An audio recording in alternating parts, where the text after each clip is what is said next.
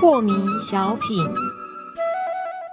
张讲师您好，有一位听众朋友，他想请教讲师，他说啊，怎么解释“人不为己，天诛地灭”这句话呢？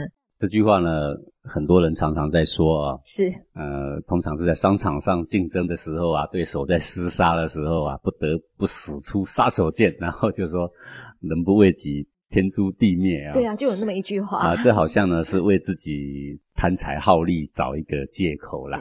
意思就是说，大家都是自私的嘛，嗯，每一个人在社会上混不都是为己的嘛？是，的意思就是说。人活在世上本来就是自私的嘛，应该就是会为己的嘛。因为有这句话嘛。对对啊，所以呢，我这一点也不算多大的罪过嘛，啊，就是用这个来安慰自己啦。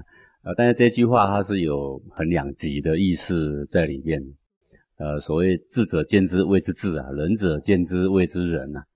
这个话固然是有一般凡夫所解释的这个意思，但是圣哲当时在讲这个话的时候呢，意思却跟这个呢是完全相反的。完全相反。对，怎么样叫做完全相反呢？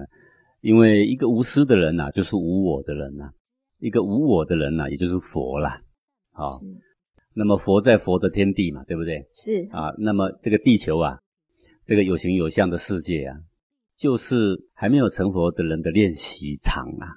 就像是一个锻炼的地方，或是一个学校一样嘛。是。那么，因为我们的业还没有尽啊，我们的这个内在的私欲还没有尽啊，我们的私心也还没有尽啊，所以呢，才需要借由人与人的相处啊，来磨练我们呢，如何重拾那一个清净无私的心嘛。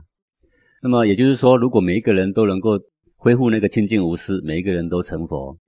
那么这一个小天地呢，它实际上是没有存在的必要。就像每一个人都当博士了，那那一所小学其实是可以关的嘛，对不对？嗯哼，意思是一样。是。所以人不为己的时候，就是人无私的时候啊，这个天地呢都可灭，天地都可以收起来。